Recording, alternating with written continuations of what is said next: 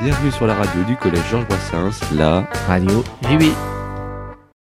Bien le bonjour, chers auditeurs. Vous écoutez actuellement Radio JB. Je suis Siméon et je suis accompagné d'Oscar pour vous présenter notre tout premier épisode de la rubrique L'insolite. Aujourd'hui, nous allons parler des morts insolites. Bonjour tout le monde, on se retrouve sur l'insolite. La rubrique qui vous surprendra toujours. C'est parti Nous nous projetons tout de suite directement en 456 avant JC où le dramaturge grec Échille est tué par un rapace, probablement un gypaète barbu qui laisse tomber une tortue vivante sur lui, confondant son crâne chauve avec une pierre. Attention, hein, cette histoire a traversé le temps et ce n'est donc pas de source sûre. En 20 ans après JC, Claudius Drusus meurt à Pompéi en s'étouffant avec une poire qu'il avait lancée en l'air et tenté de rattraper avec sa bouche.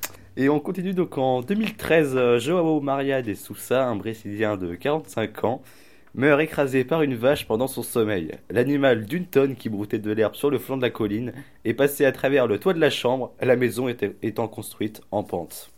En 1980, un prisonnier américain nommé Michael Anderson Gold est mort éle- d'électrocution en tentant de réparer les écouteurs branchés à sa télévision alors qu'il avait les fesses posées sur les toilettes en métal. Conclusion, faites attention à vous et réfléchissez avant d'agir. Rendez-vous très vite pour un nouvel épisode. Bye bye. Bye bye. C'était Radio JB. Retrouvez-nous sur Audioblog.arteradio.com Au Au revoir. revoir.